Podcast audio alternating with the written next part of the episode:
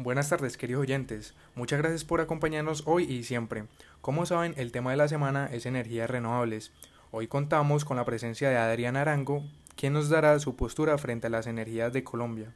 Así es, Armando. Ella es ingeniera eléctrica y también cuenta con un máster en ingeniería administrativa, la cual nos brindará todo su conocimiento respecto al tema de las energías y nos expondrá conclusiones acerca de su artículo en su revista Ciencias Estratégicas.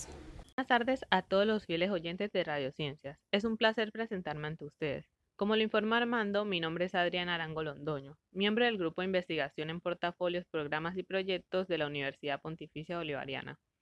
Hoy hablaremos sobre energías renovables, ya que es un tema muy interesante en el cual cada vez más países se unen a la apuesta de este tipo de energías, por los múltiples daños que le hemos causado a nuestro ambiente. Claro, Adriana. Algunos somos testigos de la gran importancia que presenta la energía a nuestra sociedad, pero el incremento de personas ha aumentado prácticas de consumismo y cada vez requerimos de más energía para satisfacer las necesidades de todos. Bueno, bueno, una gran cantidad de personas no identifican cuando nosotros nos queremos referir a energías convencionales y no convencionales. Es por eso que la ingeniera Londoño nos aclarará estos conceptos. Bueno, recordemos que cuando nos referimos a energías renovables hacemos alusión a las que se obtienen de fuentes naturales inagotables. Es decir, que son capaces de regenerarse por medios naturales. Por ejemplo, tenemos la solar, la hidráulica, la eólica, etc y que a su vez generan energía limpia. En cambio, las convencionales de origen fósil como carbón, petróleo, gas y nuclear sin duda son una fuente de energía importantísima. Muchos de los productos que conocemos se fabrican a partir de estos, pero es fatal el daño que le producen al medio ambiente, a nuestra salud y asimismo a muchas fuentes de agua que resultan contaminadas. ¿Qué piensas tú acerca de las energías renovables en Latinoamérica? Interesante pregunta, Armando.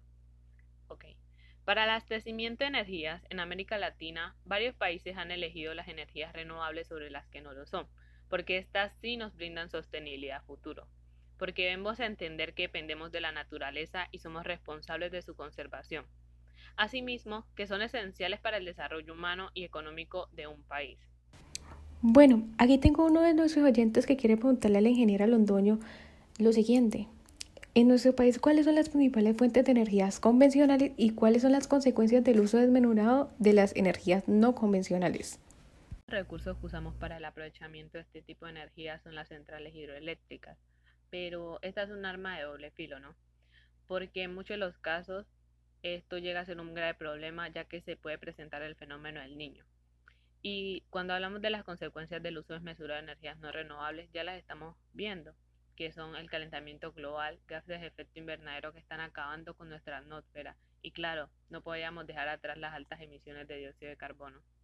Por tal razón, muchos países e industrias han entendido lo beneficioso que resulta para el medio ambiente y para ellos.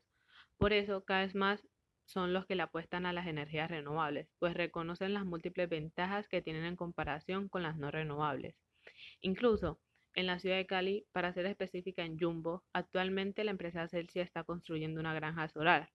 Lo que se busca con este tipo de proyectos es aprovechar el potencial solar de la región.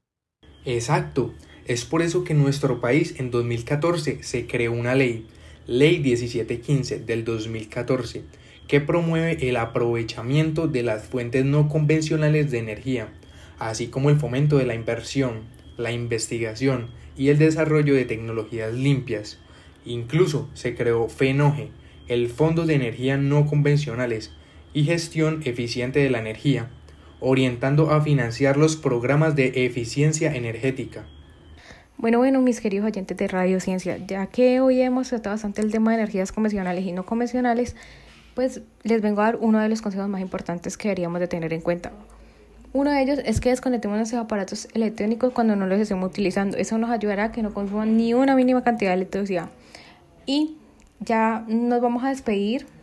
Muchas gracias por estar en sintonía y acompañarnos. Les deseamos un feliz resto de tarde y recuerden opinar en Twitter con el hashtag Sin Ciencia No hay Futuro. Coméntanos la parte más interesante de nuestra selección de hoy. Muchas gracias Armando y Lucía por brindarme el espacio de poder compartir con sus oyentes esa información, porque como le decía Alain Ducati, lo mejor que se puede compartir es el conocimiento.